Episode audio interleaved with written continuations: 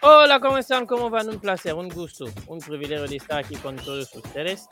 Uh, hoy no está Fede, hoy estoy solo, uh, pero bueno, vamos a tratar de hacer algo. Es un episodio que normalmente teníamos programado hacer más antes por todas uh, las cosas no se dio, pero bueno, hoy como lo pueden ver para los que nos vean en YouTube, todo es verde porque hoy vamos a hablar del torneo de México que dio su veredicto. Uh, vamos a hablar de las Chivas, de Tigres y de todos. Pero bueno, yo, como lo sabrán, no soy mucho de seguir la Liga MX, así que no les voy a mentir porque yo no soy experto. Pero trae conmigo una experta, sí. Ella, ella cubre muchos partidos, va a ver los partidos de la Liga de Expansión, va a ver los partidos de la, primer, eh, de la primera división Uh, es una compañera que me encontré con el Mundial ahí durante una Argentina. México, ¿cómo está Mónica? Hola, ¿qué tal? Un placer estar aquí con todos ustedes, con toda la gente que sigue, que se sigue aquí. Bueno, saludos de Guadalajara, Jalisco, México, ya lista para platicar un poco de la Liga MX, de todo lo que está aconteciendo en con un equipo mexicano que llegó hasta la final y pues de todo lo que lo que gusten saber de acá del fútbol mexicano. Bueno, ¿cómo, cómo, te, ¿cómo te pasaste la final antes de arrancar todo? ¿Cómo te pasaste la final? Porque vi que estuviste en el estadio, ¿no? Sí, claro, ahí estuvimos el domingo pasado en la final entre Chivas y Tigres. Y pues bueno, la verdad es que bastante emocionante, una final eh, de, de, goles, de, de, mucha, ahora sí que de mucha, eh, eh, muchas emociones, mucha termina ganando el equipo de Tigres el campeonato aquí en México en este torneo Clausura 2023 y pues las Chivas de Guadalajara se quedaron a un paso de conseguir el treceavo título, pero bueno, no se dio, se dio la octava de Tigres, pero la verdad es que lo disfrutamos bastante aquí en Guadalajara. Sí, la final, la, final estuvo linda, la final estuvo linda, o sea, por haberlo visto, yo, esperaba a otro partido sin muchos goles y se termina con cinco goles, con una remontada de por medio, bueno, todo, todo, todo, todo. Pero bueno, vamos a volver en este punto porque primero vamos a hablar de lo más reciente, eh, el equipo americano más, eh, que jugó más cerca a la fecha que grabamos, que hoy somos el jueves primero de junio, es nadie más y nada menos que el León, que jugó ayer contra eh, Los Ángeles FC eh, en la final de la Conca Champions y el partido terminó 2 a 1 en un partido donde para mí, no sé cómo, cómo qué te pareció, pero para mí me pareció que León por lo menos en la primera parte, pudiera haber ganado dos, uh, dos hubiera podido ganar más de dos goles. O sea, podrían haber metido tres o cuatro porque uh, el destacado allá fue el arquero de, Los Ángeles para el equipo de MLS. Sí, totalmente de acuerdo. La verdad es que muy fiel a su estilo, el director técnico Larcamón, quien dirige al equipo de León, salió con todo, ¿no? a tratar de, de, hacer daño, sobre todo en los primeros 45 minutos. Un partido pues accidentado, ¿no? Por ahí, eh, por vía penal, se va se, se, va León adelante con el, con el segundo gol y ya sobre la recta final pues viene el, el tanto de, de, Los Ángeles que pues la verdad digo le, es un gol que les da vida no en esta en esta fase final sobre todo para el partido de vuelta en donde pues bueno León se lleva la ventaja creo que era lo, lo necesario no ganar en casa era ahora sí que lo obligatorio para el equipo mexicano y pues vamos a ver cómo le va en la vuelta porque no será nada fácil sabemos que de visita pues las cosas van a ser mucho más complicadas, tendrán que trabajar el doble. Sí, realmente pues quieren quedarse. Sí, y sobre todo para mí uh, en la cancha de, del LFC es muy complicado para cualquier equipo porque, bueno, no solo que tienen un ataque de fuego, sino que también la gente ahí empura y bueno, Uh, yo no sé cómo lo ves, pero a mí en este torneo, si hay algo que me faltó es el arbitraje, me pareció muy, muy de casa, aunque ayer, ayer uh, no me pareció tanto, ayer el árbitro creo que fue más discreto que en las otras etapas, pero ya veremos. Uh, me decepcionó Vela, o sea, yo esperaba mucho de él, pero bueno, le queda un partido, eh, definen en casa como un poco en la final de, de la MLS, a, a, ver, a, a, ver qué guion no, no, nos van a mandar. Uh, ¿Qué te gustaría como marcador a, en el partido de vuelta? Bueno, obviamente yo quisiera que el equipo de León concretara, ¿no? Lo que ya empezó a hacer aquí el día de ayer. Eh, yo espero que el equipo de León eh, sea contundente y, y, que allá salga a liquidar el encuentro. Y digo, me gusta de nueva cuenta para que se dé quizá un 2 a, 2 a 1, igual el mismo marcador, pero ahora de regreso. Eh, que, insisto, no va a ser fácil, ¿eh? Yo también estoy de acuerdo contigo en que la cancha de, de Los Ángeles pesa demasiado y que seguramente no va a ser fácil para, para el equipo de León, pero yo espero que salgan bien, concentrados, enfocados en, en, lo que tienen que hacer. Y pues bueno, sabemos que esta Conca Champions ya eh, ha sido ganada por equipos mexicanos. Parece que a los equipos mexicanos va, les va bien, ¿no? Este, eh, enfrentar esta competencia. Eh, no se sienten menos contra los equipos sobre todo los de la MLS, que es normalmente con los que terminan disputando las finales. Así es que por más factores que tenga a su favor, el equipo de, de Los Ángeles, yo creo que el equipo de León puede hacer las cosas bien y sacar el resultado de visita para quedarse con ese campeonato. Claro. Uh, o sea, creo que el Seattle es el primero en mucho tiempo de MLS que se lo. Uh, ahora el LFC va a tratar de seguir el paso define en casa, esa es la, la, la, ventaja, pero el fútbol es muy complicado. Mucho aquí, yo te voy a dar la perspectiva desde aquí, eh, mucho aquí se pasaron los primeros días de la semana diciendo que era ganado, que todo estaba liquidado, que tenía todo para hacerlo, eh, y ayer vimos que realmente ellos la pasaron mal, la pasaron muy mal, o sea, se salvan porque tienen a un gran arquero, pero la pasaron muy mal. Uh, pero ya, ya veremos a la vuelta. La ventaja que tiene León es que León el fin de semana no juega. Uh, LFC este fin de semana va a jugar. León, para los que no saben, León no juega porque el torneo uh, americano se terminó la semana pasada. el LFC sigue, porque el LFC en la Liga de Estados Unidos se arrancó final de febrero. O sea, todavía estamos largo. Va a haber un parón por la Copa Oro, pero todavía hay partidos para el LFC. Así que veremos cómo le va. Hablando de, de la Copa de la Copa O, eh, ayer salió la lista de muchos países y bueno, como te tengo a ti aquí, quiero saber lo que piensas de la lista de, del nuevo seleccionador, de la lista de, del señor Coca. Y tiene a. Yo no sé por qué mandó cuatro. Sí, bueno, pues la verdad es que hay una lista bastante amplia donde, pues, eh, digo, estarán eh, ciertos jugadores únicamente van a cumplir con los compromisos amistosos y ah, okay. otros, pues, otros jugadores eh, estarán ahí, eh, pues, obviamente compitiendo en las dos en las dos competencias que tiene la selección, ¿no? Que pues por ahí es la Nation League y la Copa Oro, o sea, ya esta lista está conformada para para estas dos competencias, pero 10 jugadores estarán dados ah, bueno, de baja. No va a tener vacaciones hasta agosto, entonces. Así es, así es, es que, pues bueno, se viene un calendario apretado para la selección mexicana que tiene que cumplir primeramente con dos partidos amistosos para después eh, enfrentar las semifinales de la Nation League, que como sabemos, pues estará por ahí enfrentando a Estados Unidos. Así es que, pues bueno, la lista es demasiado completa, obviamente para los que no ubican la, la Liga Mexicana, para los que sí están al pendiente, eh, sabrán que hay jugadores que todavía pues no han tenido su oportunidad y que pues es merecida, ¿no? Pero bueno, hay otros temas de por medio. Diego Coca lanza esta lista de, convocados y pues bueno, eh, vamos a ver qué es lo que pasa, ¿no? Eh, todavía hay muchas dudas sobre el sistema de Diego Coca que no ha acabado de implementarse en la selección. Sabemos que todavía está muy reciente su llegada, ha tenido poca actividad, pero vamos a ver cómo se va desarrollando con este, con esta convocatoria en los próximos partidos. Yo, bueno, yo no sé cuál será la expectativa tuya, pero yo, pase lo que pase, tanto en las Nation Leagues como en la Copa O, no sería medida de nada porque creo que si al Tata le diste cuatro, cinco años uh, y a Coca no le puedes juzgar por seis meses. O sea, Coca arrancó uh, como en diciembre, ¿no? O en, enero. Sí, ya a principios de año, bueno, ya, ya se sabía desde que terminó el proceso mundialista, obviamente que el Tata no iba a continuar, ¿verdad?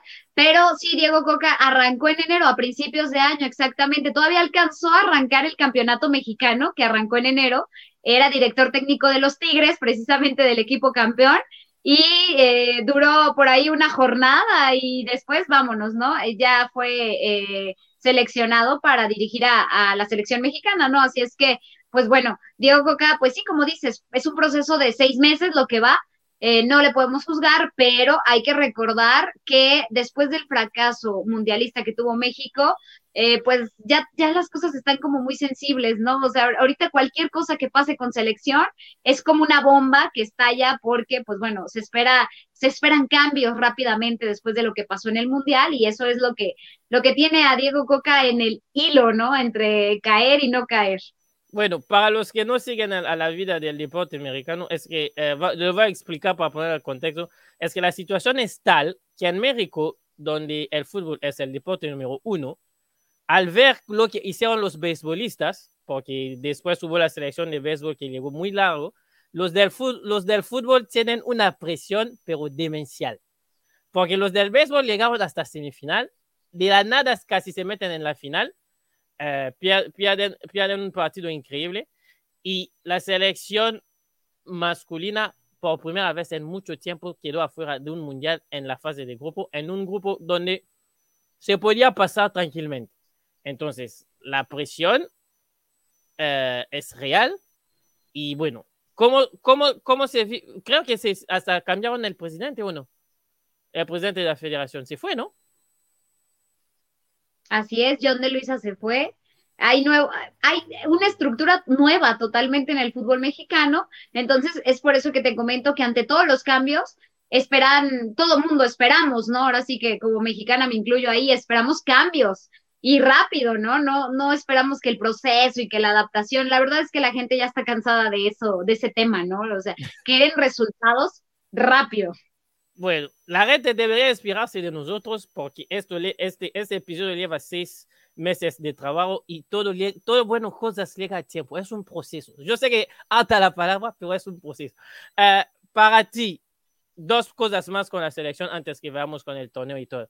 Eh, ¿Qué sería una expectativa real para la selección? ¿Te alcanzaría a ti? Yo no pregunto a Moni Morales la periodista. Pregunto a Moni Morales, la afición de fútbol. ¿Sería una expectativa realista de ver a México en final de la Copa Oro o no te alcanza? A ti solo te alcanza el ganar. No, definitivamente, ¿eh? México está obligado a, llegar a la final de Copa Oro y ganarla. México realmente está obligado por, como sabemos que que es la competencia, ¿no? Aquí eh, en, la, en la federación de aquí. Y pues la verdad es que México está obligado a llegar y ganar. En cuanto a lo que respecta a la National League, eh, lo que el partido de semifinal que tiene contra Estados Unidos, hay que recordar que el año pasado México tuvo muy complicados los partidos contra Estados Unidos, donde la selección no de, ganó ninguno. Exacto, terminó siendo siempre superior Estados Unidos a México en cualquier competencia, hasta en amistosos. Entonces, es el momento perfecto para en esta semifinal romper esa mala racha, ¿no? Y empezar realmente con, con el cambio de decir, bueno, eh, no está encima de México, Estados Unidos, pero pues es momento de demostrarlo en la cancha, ¿no? Entonces, creo que la oportunidad llega pronto y desde ahí México tiene que empezar a mostrarse para después llegar a Copa Oro y también eh, demostrar que dentro de la Federación México pues es, es, mejor, ¿no? Que, que, los demás. Sí, y además este año añade un factor porque yo de lo que tengo entendido, la Federación de Estados Unidos no va a elegir un DT nuevo hasta que pase la Copa Oro. O sea, van a seguir eh, hasta la Copa Oro con el DT eh, provisorio ese que tienen eh, eh, eh, el, que está ahí, que, jugó, que, que dio algunos partidos porque les gustó y les da tiempo para poder seguir entrevistando otros entrenadores antes de hacer una elección. La idea para el cuerpo técnico y la Federación Estadounidense es de tener a un DT para el Mundial, el Mundial del 2026 que, hace, que, que se va a hacer en Estados Unidos y en México y en Canadá. Así que si México no llega a ganar bueno, no llega a ganar la Copa Oro, puede pasar. Pero si México no llega a estar en la final de la Copa Oro o que pierde en semifinal contra un Estados Unidos, por más que tenga buenos jugadores, que está en reconstrucción, esto puede, puede, puede dar a, a. Claro, definitivamente, digo, ya yéndonos muy adelante, ¿no? A lo que es la Copa del Mundo, pero México siendo un equipo anfitrión y aparte no teniendo que competir en, en, clasificatoria y todas esas competencias que ahora se van a ahorrar por ser eh, anfitriones, pues bueno, creo que está obligado, ¿no? A dar ese paso porque, bueno, para la gente que no sabe, pues la selección mexicana no ha logrado llegar al ansiado quinto partido, ¿no? O sea, es un, es un objetivo y ahora México, siendo anfitrión, está obligado a, a, dar ese paso, ¿no? En esta Copa del Mundo. Así es que por eso es que insisto, el trabajo tiene que empezar desde ya para que en los próximos años se, se vea consolidado y llegar a esa Copa del Mundo, eh, pues eh, no hablando de adaptaciones y de cosas así, sino de ya un proceso sólido que te pueda dar la ilusión de poder avanzar a ese quinto partido que tanto ansía la selección mexicana y que nunca se le ha dado en un mundial. Bueno, a ti personal, y eso es eh, el último juego con la selección, de los nombres que tenemos en la pantalla, y de los nombres del torneo que se destacaron durante el torneo de clausura, uh, ¿quién te faltó? ¿Quién te hizo falta? ¿O quién te sobró?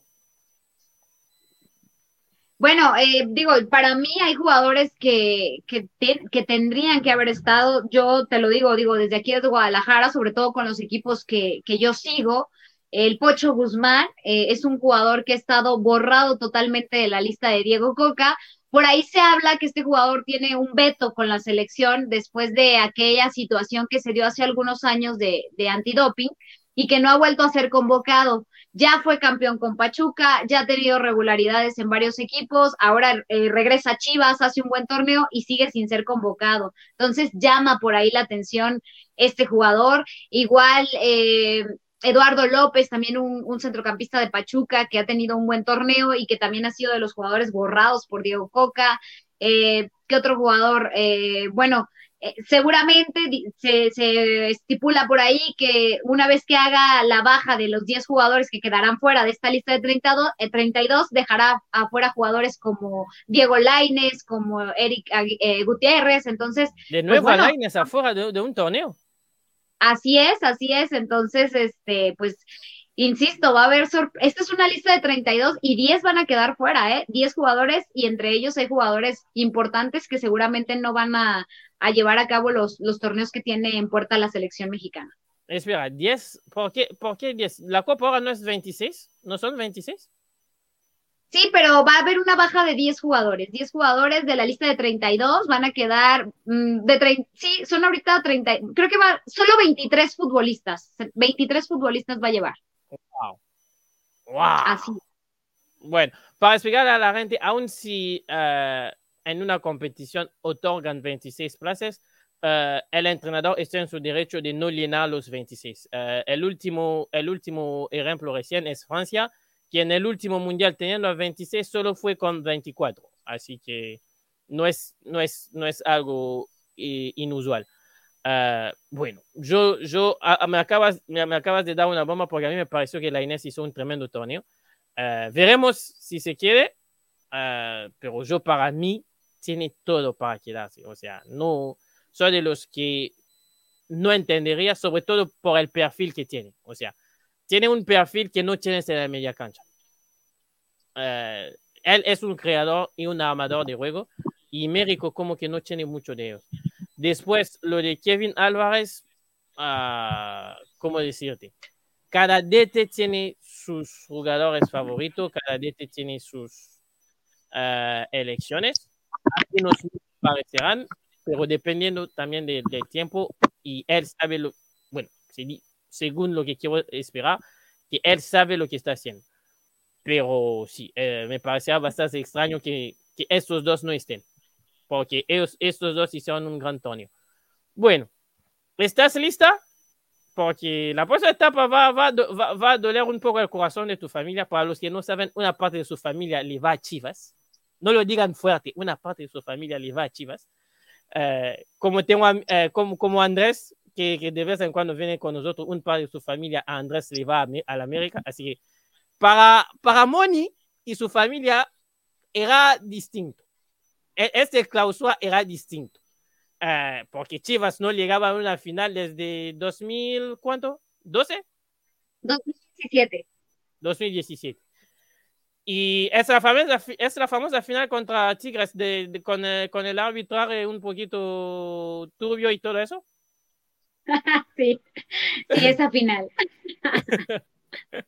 bueno, ¿qué, qué antes, antes de, de, ir, de, ir más allá con todo, yo quiero saber a ti qué te pareció el torneo de Chivas, porque por ahí algunos dicen que fue, cumplió y otros se quedaron como con las ganas de no haber ganado.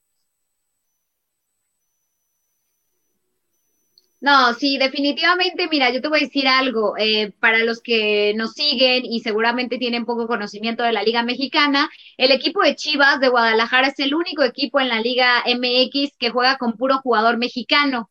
Lo más cercano y más parecido a una selección lo tiene Chivas, ¿no? Respetando su ideología de jugar con puro futbolista mexicano, se hablaba en torneos anteriores, bueno, Chivas cumplió seis años prácticamente sin levantar el título, se hablaba que por esta ideología de jugar con puro futbolista mexicano, pues tenía como una desventaja, porque hoy en día en nuestra Liga MX, antes de los cambios que ya se han anunciado en estos últimos días, se tenía pues ahora sí que el derecho de jugar hasta con ocho extranjeros en la cancha, ¿no? Entonces imagínense, ¿no? Eh, que parecía que era desventaja para el equipo de Guadalajara. ¿Qué pasa con Chivas en este torneo? Eh, rearman una estructura desde el director deportivo, llega Fernando Hierro, al tomar la dirección deportiva, después se postula a Belko Paunovic, este director técnico serbio que llega a dirigir a las Chivas, nuevos ambos en el fútbol mexicano, sin tener conocimiento previo de cómo era la liga, de jugadores, de todo, llegan a dirigir a Guadalajara en este semestre y pues bueno, ¿qué pasa? Lo meten hasta la final. Cosa que, bueno, aquí para, fue sorpresa para muchos, sobre todo en Guadalajara, porque no se creía que un proyecto nuevo pues llegara tan lejos. De hecho, en el fútbol mexicano solo hay un director técnico que ha logrado llegar en su primer torneo hasta la final. De ahí en más, y ganarla. De ahí en más no existe otro que en su primer torneo haya sido campeón y Belko Paunovic se quedó a nada de, de convertirse en el segundo entrenador que en su primer torneo en la Liga Mexicana pues campeonara. No fue así, quedó subcampeón, pero la verdad es que creo que rompió expectativas, eh, despertó a, la afición, porque hay que decirlo, había mucha afición de Chivas que se había alejado del estadio, que se había decepcionado por los malos torneos del Guadalajara, y este torneo vimos estadios llenos, partidos eh, muy agradables con Chivas, y pues la verdad es que yo creo que dio más de lo que se esperaba. Yo durante todo el torneo que los sigo aquí, que los cubro el día al día día a día con ellos, yo decía, bueno, a mí creo que estas Chivas me gustan para llegar a una semifinal. Yo así lo sostuve todo el torneo. Cuando logran pasar de ese de esa semifinal eliminando al América, pues creo que ya se esperaba todo, ¿no? La verdad Yo creo que, ahí se legó. Yo creo que ahí se legó. O sea, eh, no, no, no, no con lo que tú estás diciendo, sino con lo que mucha gente pues, eh, supuso una vez que eliminó al América mucha gente se decía que como ya e, echaron a la América, pues ya estaba la, mesa hecha para ser campeón. Y no, no. Eh, yo, hay dos cosas que te voy a mencionar. Primero, primero uh, creo que Ayero, como no lo conozco como persona, pero Ayero, en su post carrera de futbolista, lo que le siente mejor es esto, o sea, una, ser responsable de una directiva se vio con la selección de España cuando él estaba como eh, director del proyecto. Eh, la selección de España clasificó con Lopetegui tranquilamente al Mundial, repasaron. Así, él no es un DT, pero sí que para manejar una directiva, él sabe.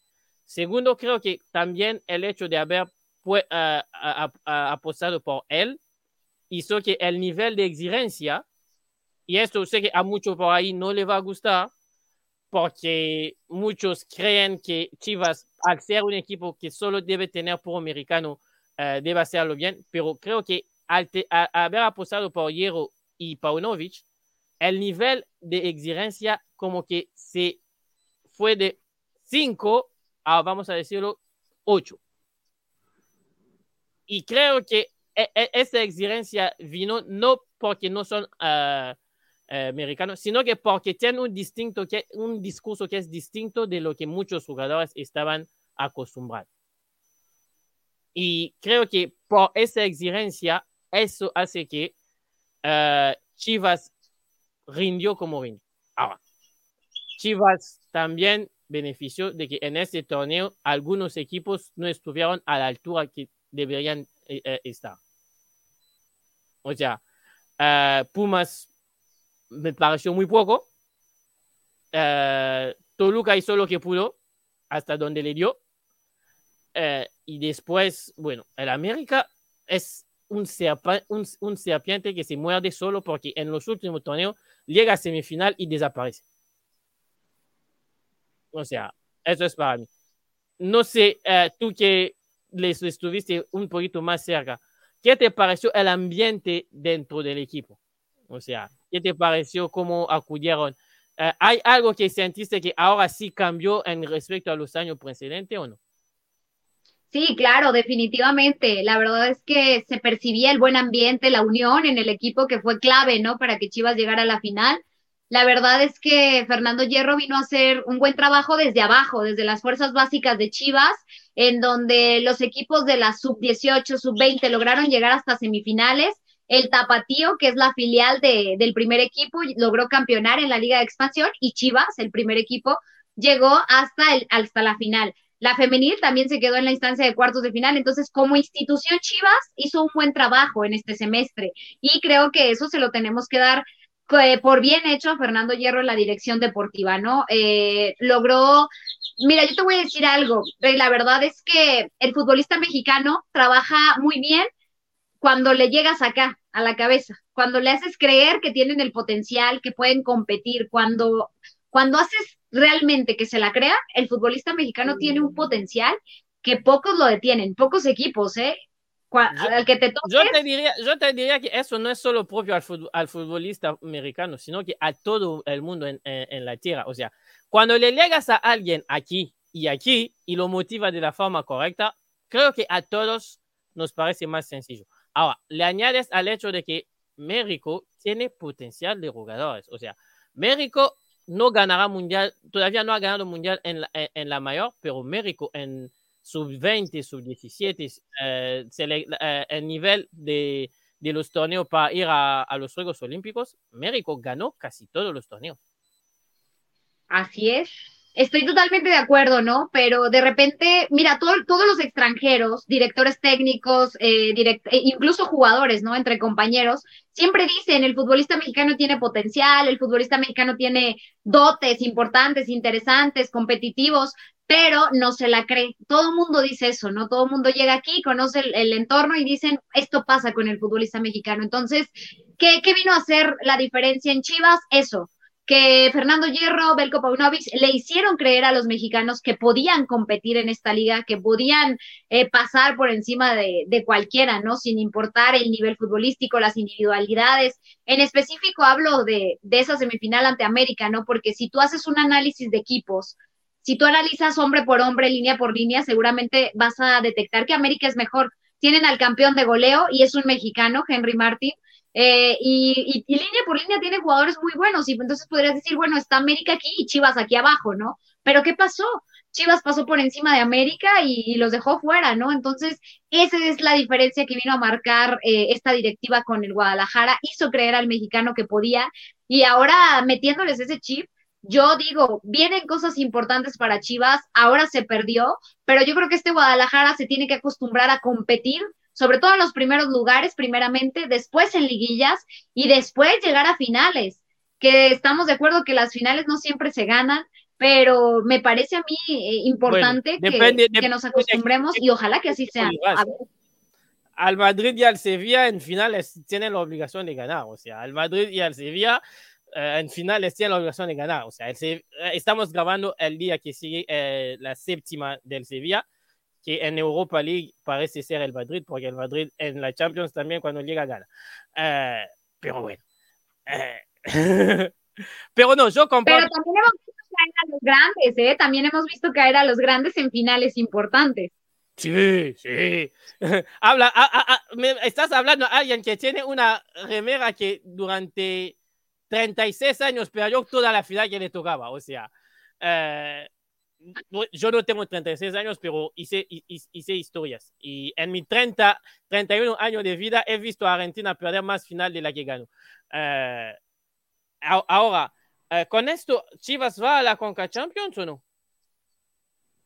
Sí, Chivas eh, va a la Conca Champions y estará ahí participando de nueva cuenta, regresa este torneo, que la última vez que participó Chivas en la CONCACAF la ganó.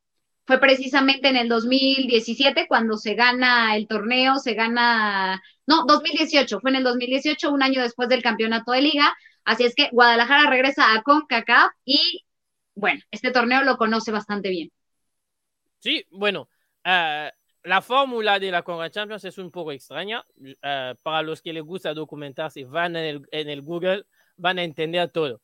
Uh, pero hace que la MLS y la MX cada vez arrancan más tarde que los demás de, la, de, de, de, Centroamérica. y bueno, tienen más posibilidades de llegar en finales y de ganarlas pero hay que hacerlo, hay que hacerlo. No es porque arrancas más tarde que terminas ganando. Uh, a veces, a veces no, no se gana siempre. Uh, ahora, en términos de rendimiento, ya dijiste que Chivas se sobrepasó. ¿Piensas que puede repetir esto en el torneo próximo?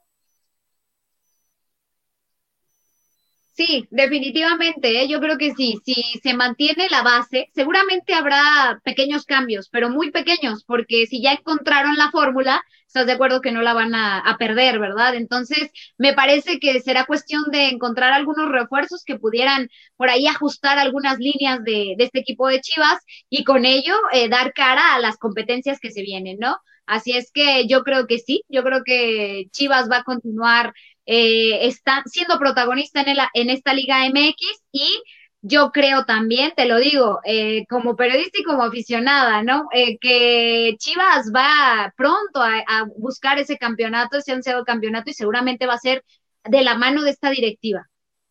¿Así? ¿Tan así? Claro. ¡Wow! ¡Wow! Bueno, la van a escuchar aquí primero. O sea, para, para Moni, Chivas va a ganar el torneo dentro de dos, tres años. No, antes.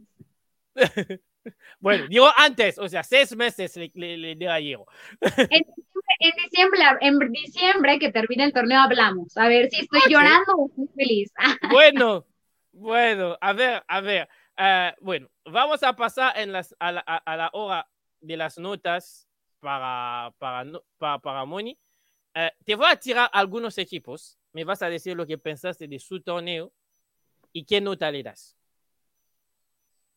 Voy a arrancar con el que para mí es el más fascinante de todos, porque tiene la derrota en su sangre, por más que su afición no, no, no lo crea, Cruz Azul. Uh, ¿Qué te pareció el torneo de Cruz Azul? Porque para mí parece que Cruz Azul, o sea, llevo tres años siguiendo el torneo uh, americano y gracias a algunos amigos entendí que Cruz Azul era el con quien todo podía pasar.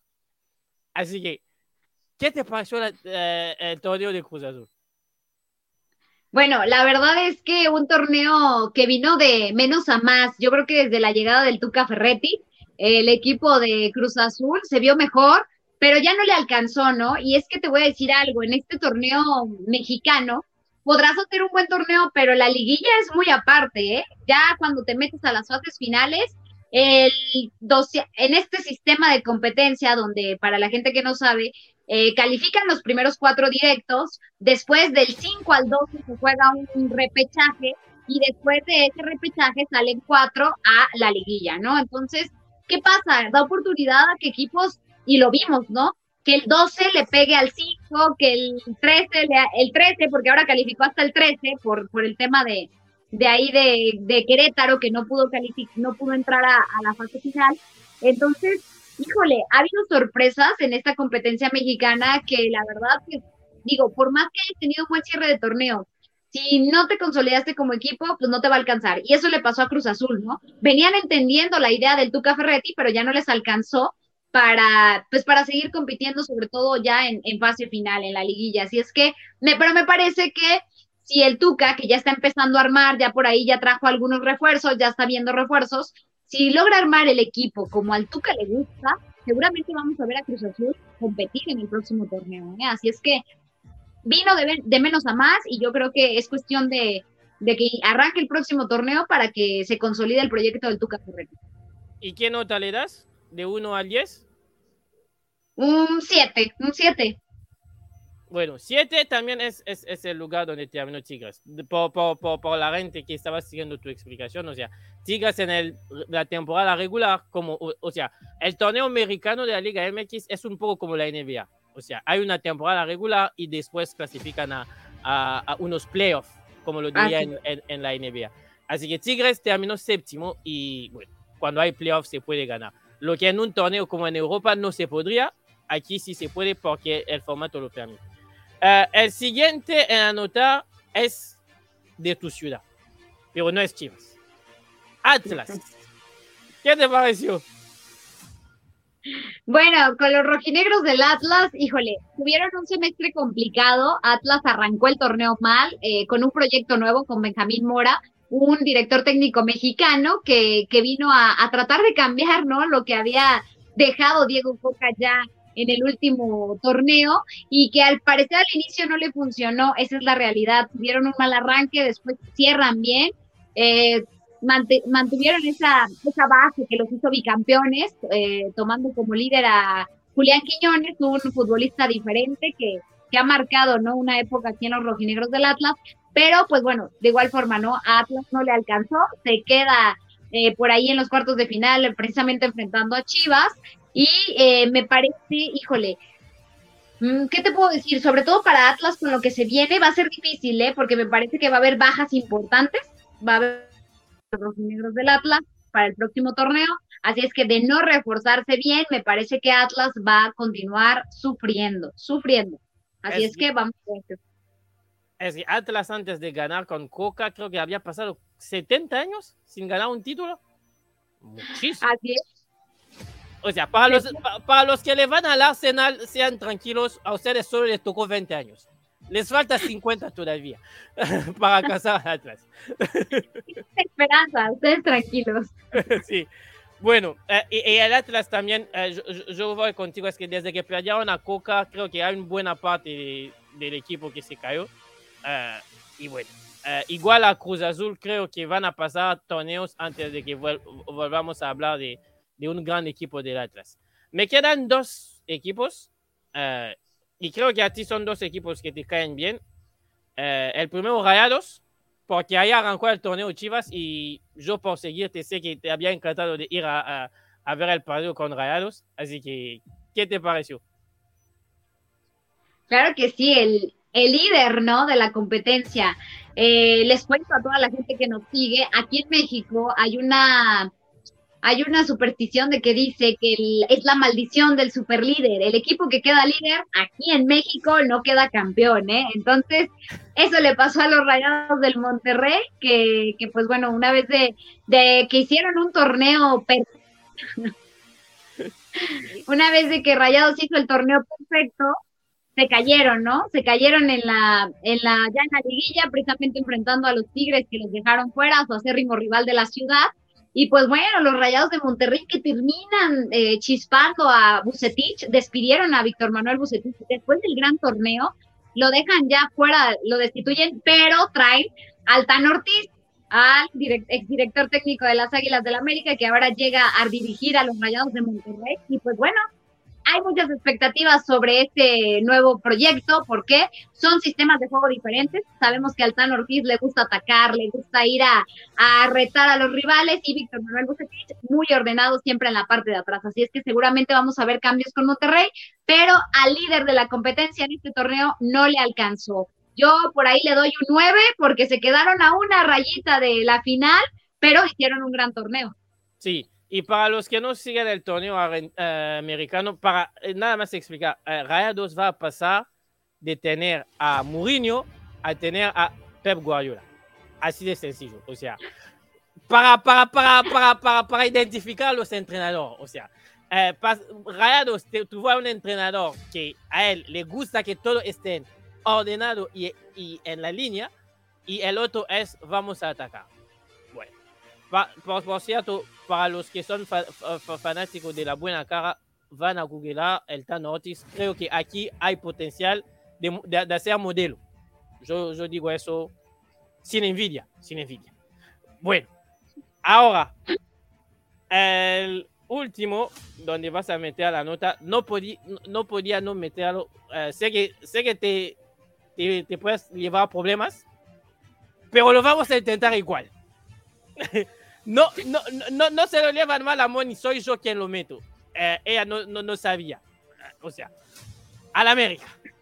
Vámonos de una vez. ¿Cómo, cómo, cómo vemos la cosa con la América?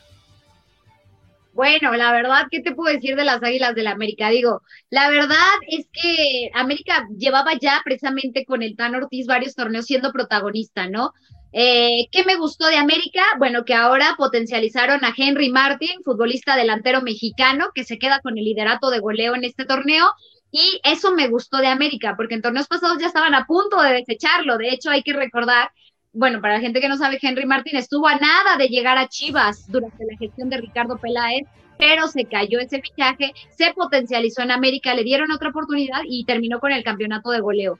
Eso me gustó, pero volvemos a lo mismo. En la fase de liguilla ya no le alcanzó al Tan Ortiz, se vuelve a quedar en semifinales por tercera ocasión consecutiva y esto pues le cuesta el puesto, ¿no? Entonces se viene también una reestructura con las Águilas del América, vamos a ver porque el Tan Ortiz se quiere llevar a algunos jugadores a Rayados de Monterrey, ¿eh? Ya por ahí suena que entre ellos Diego dinero, ¿eh?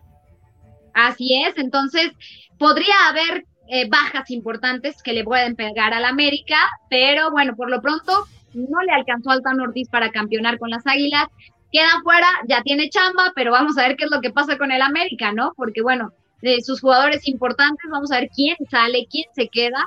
Y pues bueno, América también para mí se queda con un 9 dentro de este torneo, porque pues también se quedó así a nada de poder alcanzar la final. Y yo creo que América en la final hubiera sido muy peligroso para Tigre. Sí, no hubiera sido la misma historia porque el América en finales también trae esta cosa mística de que es muy complicado de ganarlos en finales. Así que Sí, a, a, mí, a mí en lo personal, pues, me, el, el del yo para los que no se enteren, hablo español, pero lo hablo con un acento. Así que para mí hay como un defecto de fabricación cuando veo el, el, torneo americano, porque hay un amigo mío que además jugó en el cuadro mío, que me aprendió el fútbol, que es eh, el Marsella, y para mí eh, Tigres es un mundo aparte. Eh, para, para, pa, pa, pa, para, no, ir, para no ir más lejos. Eh, pero yo coincido en todo lo que dijiste eh, en, en, cuanto a la apreciación. Hicimos a, a, a, los cuatro que son más grandes por, por, no pegar, por, por, no ser injusto con los demás que y, y estuvieron más o menos. Ahora, te tengo una última cosa antes de que nos vamos despidiendo. Tengo cinco nombres anotados en mi teléfono. Digamos que mañana Diego se va y te dirán a cargo. Y salen nombres. A, tú de, a, a, ti de decidir si lo vas a fichar para Chivas o no. De hecho, son todos americanos Híjole. porque la filosofía de Chivas es de traer a jugador americano. Esto es importante Así lo que es. acabo de decir. Son todos americanos. No diré, no diré que eran todos chivas hermanos. Son todos americanos. Y te vas a dar cuenta. Entonces, vamos a arrancar con el que para mí creo que es el preferido y el querido de muchos en, en, en México por su historia de superación, el Chucky Lozano. ¿Lo ficharías para Chivas? ¿Sí? Claro que lo ficharía para Chivas, pero siendo realistas, eh, Chucky Lozano en este momento no vendría a Chivas. Eh, creo que las proyecciones del Chucky en este momento están fuera de regresar al fútbol mexicano, así es que es buena opción, claro que lo ficharía, pero descartado realmente en este momento para llegar a Guadalajara. Sí, claro, o sea, en este momento hasta yo le diría al Chucky de no regresar, o sea, tiene, tiene mucho por hacer en Europa, o sea, quédate en el Napoli, eh, sigue triunfando, eh, el Napoli tampoco es mal lugar, o sea, tuviste una temporada increíble, saliste campeón de Italia, o sea, sigue, sigue ahí, pero sí que es una buena opción aunque él es de Pachuca, ¿no? O salió en Puebla. Sí, Pachuca. Pachuca, ok. Bueno, el siguiente vive más cercano, porque juega en la MLS, es Héctor Herrera. No, definitivamente Héctor Herrera no. No, lo no, no, no, no, no. O sea, realmente lo de Héctor Herrera ya lo vimos, ¿no? En el último torneo que tuvo con el Dinamo, con el Houston, mal, ¿no? O sea, realmente no hizo absolutamente nada. Hasta que se está recuperando, este torneo está yendo bien. Está yendo bien, es figura de, de, de, del Dinamo. Pero sí, este, no, realmente, mira, te voy a decir algo. Héctor Herrera ya no encaja en un proyecto como Chivas. Eh, Chivas ahorita apuesta por, por la juventud, por el futbolista joven, dinámico, y Héctor Herrera se quedaría 10 cuadras atrás en una carrera eh, con estos chavos de 23 años, 26 que, que proyectan hoy en Guadalajara. Así es que no lo ficharía y no, no encaja las cualidades de Héctor Herrera con lo que actualmente necesita el Guadalajara. Bueno, vamos a ver el siguiente, porque a, Herrera me lo mataste por la edad. Vamos a ver el siguiente si, si con su cota goleadora por lo menos lo traes. Alan Pulido.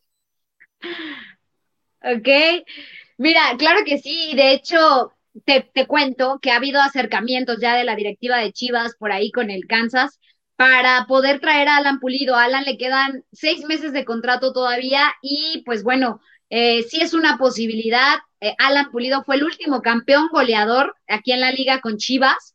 El último que tuvo Chivas fue campeón con el Guadalajara en el 2017. La afición de Guadalajara tiene una conexión especial con este jugador y este jugador también con, el, con Chivas, ¿no? Muchas veces le coquetea ahí en redes sociales, entonces esa conexión existe, pero bueno, más, más allá de eso sabemos que el tema económico, el tema de muchas cosas, ¿no? Los traspasos, como se deben de dar, pues puede ser ahí una traba para que Alan Pulido. Pero claro que lo ficharía, es posibilidad, de hecho creo que es una de las posibilidades más, más palpables que tiene ahorita Guadalajara de traer a un jugador de la MLS, es Alan Pulido, así es que sí lo traería y pues bueno, podría ser todavía, no, no es espejismo, es una realidad.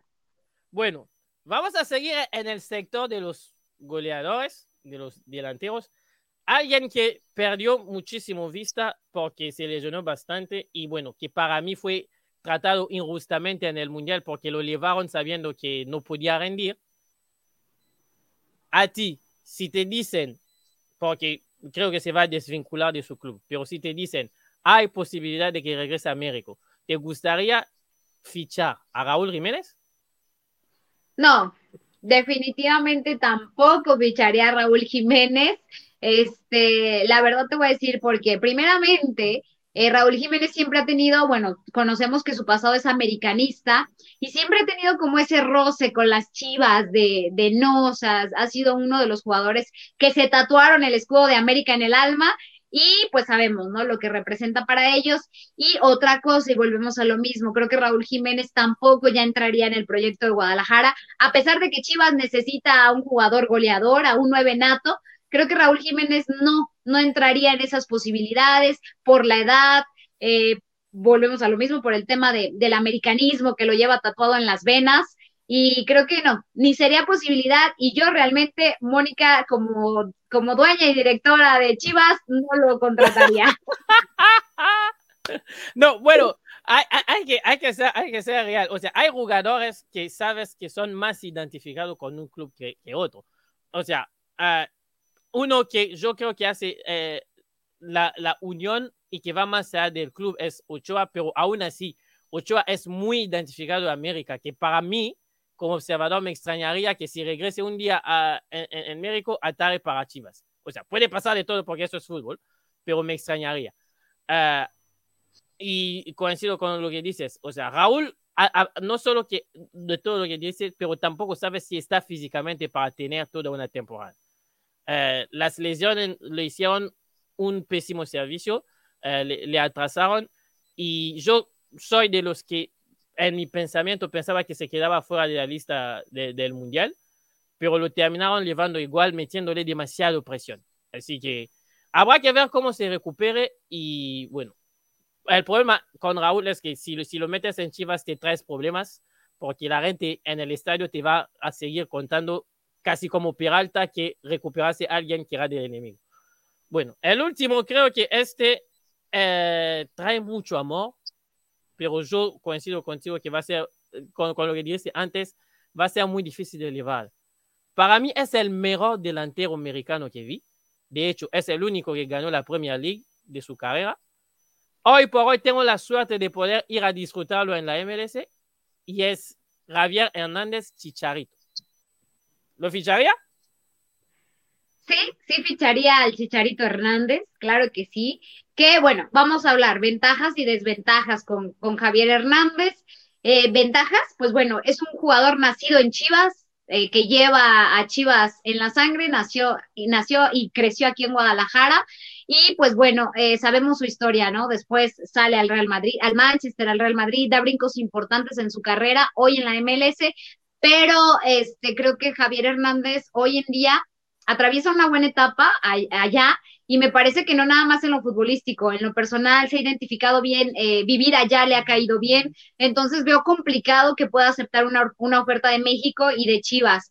Eh, por el tema de la edad, también Javier Hernández quizá podría ser una, pues una desventaja, ¿no? Para lo que ahora, insisto, el proyecto que sostiene Guadalajara con jóvenes, pero aquí la gente yo te voy a decir algo, no hay partido que no corrie el nombre de Chicharito Hernández. De hecho, el domingo, previo a la final, pasa el, el, dueño de Guadalajara, a Mauri Vergara, y le grita Chicharito, Chicharito, Chicharito. La gente anhela aquí en Guadalajara volver a ver a Chicharito con la camisa de Chivas.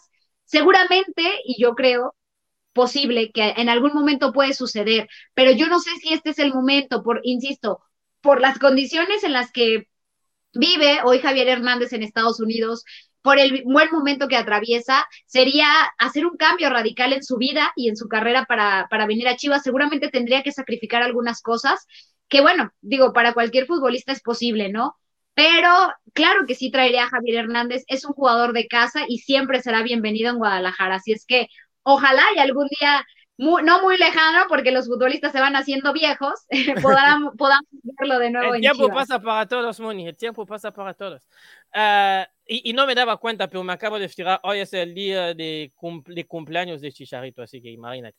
Uh, para, para mí, creo que la afición de Chivas se puede, sí, puede tener el gusto de volver a verlo con la camiseta, pero por un marketing. Uh, él mismo lo dijo, Uh, y eso a mí es una de las cosas con el cual yo me identifico con él, es que el agradecimiento no paga las facturas. Me acuerdo de una entrevista donde explicó esto y, y es real. O sea, él hoy, como cualquier jugador de 35 años, tiene muchas cosas en las cuales está envuelto y por el tema del dinero le sale mejor estar en la MLS que estar en la Liga MX. Uh, después está en una ciudad de, de, Estados Unidos donde para salir de ahí es muy complicado. O sea, no es lo mismo jugar en la MLS jugando en Colorado que jugando en Los Ángeles. O sea, no es la misma cosa, no es la misma realidad. Y yo me fui a verlo en Chicago cuando el Galaxy vino a jugar en, en, en Chicago. No había un lugar donde iba donde no había una, un, una camiseta diciendo Chicharito atrás. Y cada vez que él tocaba la pelota, imagínate, estamos en Chicago. Uno pensaría que la gente vino para Chicago. No. Cada vez que él tenía un mano a mano, el estadio literalmente se caía abajo. Es que este señor trae algo que es distinto. Este señor trae algo que, que muchos no tienen. Bueno, esto era, e, e, era el pequeño test uh, para ir cerrando. ¿Cuál es tu expectativa para el próximo torneo que viene? Si en general. Decir, bueno, en general y después si hoy debía decir uno, uh, este será campeón, ¿cuál será? Ok.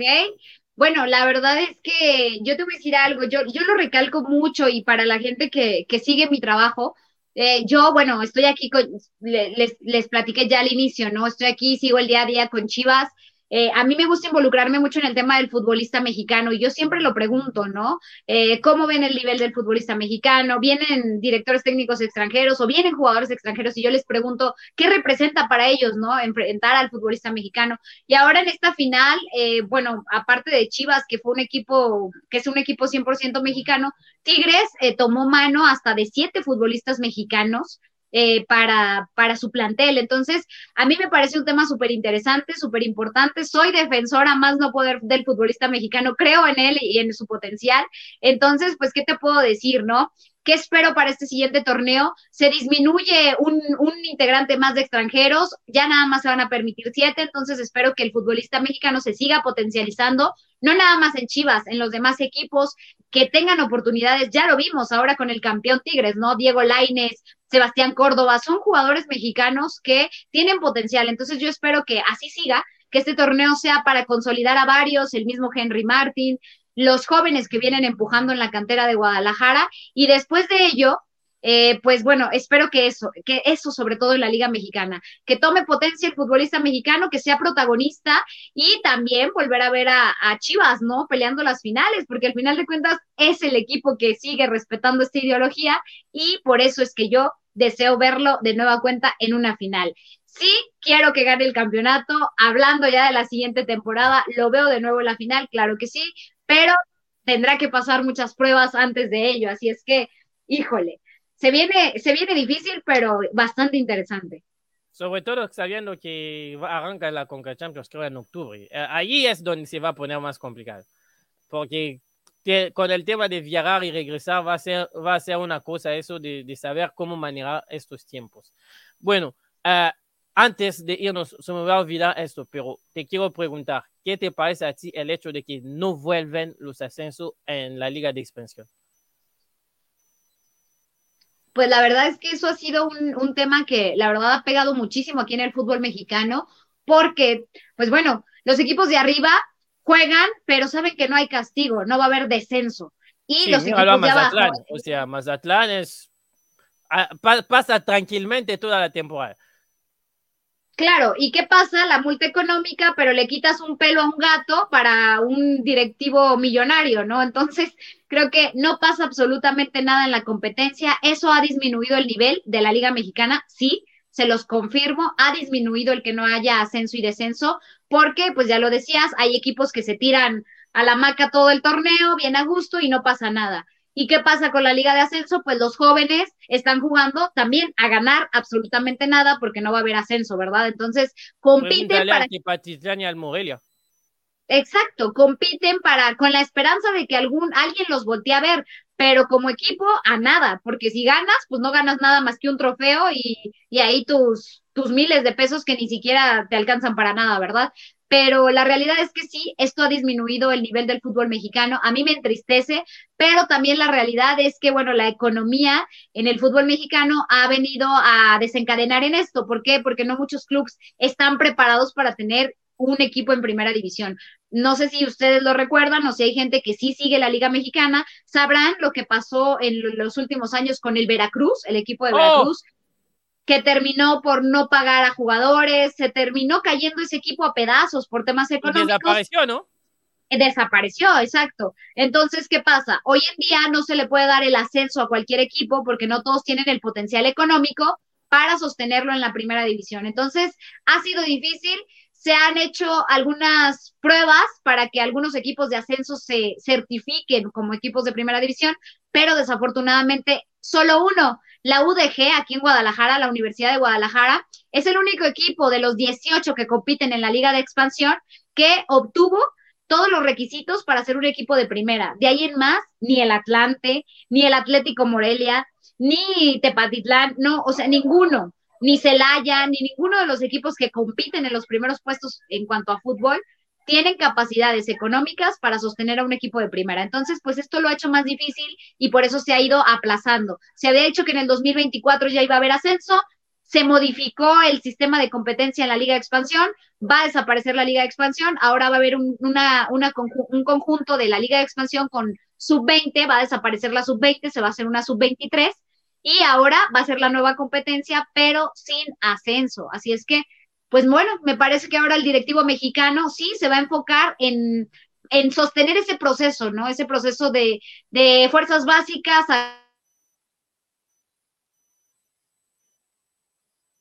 lamentable. Digo, sigue siendo algo triste porque sube el nivel de la liga, pero pues bueno, habrá que esperar a, nuevas reglas. Claro, O sea, yo soy partidario de que un torneo profesional tiene que tener ascenso y descenso, porque eso yo pienso que fortalece una liga y les permite uh, a los clubes de saber que si hago las cosas mal, pues me voy. Uh, la prueba es que nada más hoy, cuando grabamos más temprano hoy, uh, esto es parte de las cosas que hice cuando pude. Hoy había dos monumentos en Alemania que se enfrentaban, el Stuttgart y el Hamburgo. Uno está en, en, en segunda, el otro está en primera el que gana el playoff va, a jugar en primera el año que viene. O sea, si en Alemania no les pasa nada en Dirar Monumentos irse en, en, segunda, no debería ser, da pena tampoco hacerlo aquí. Así que bueno, hasta aquí llegamos. Gracias, Moni. Uh, para los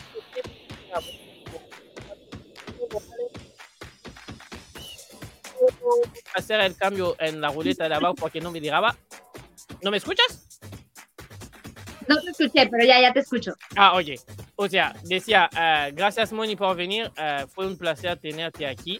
Uh, espero que volverás antes de diciembre, pero bueno, eso ya lo, lo arreglaremos a, a, en las afueras. Y bueno, veremos.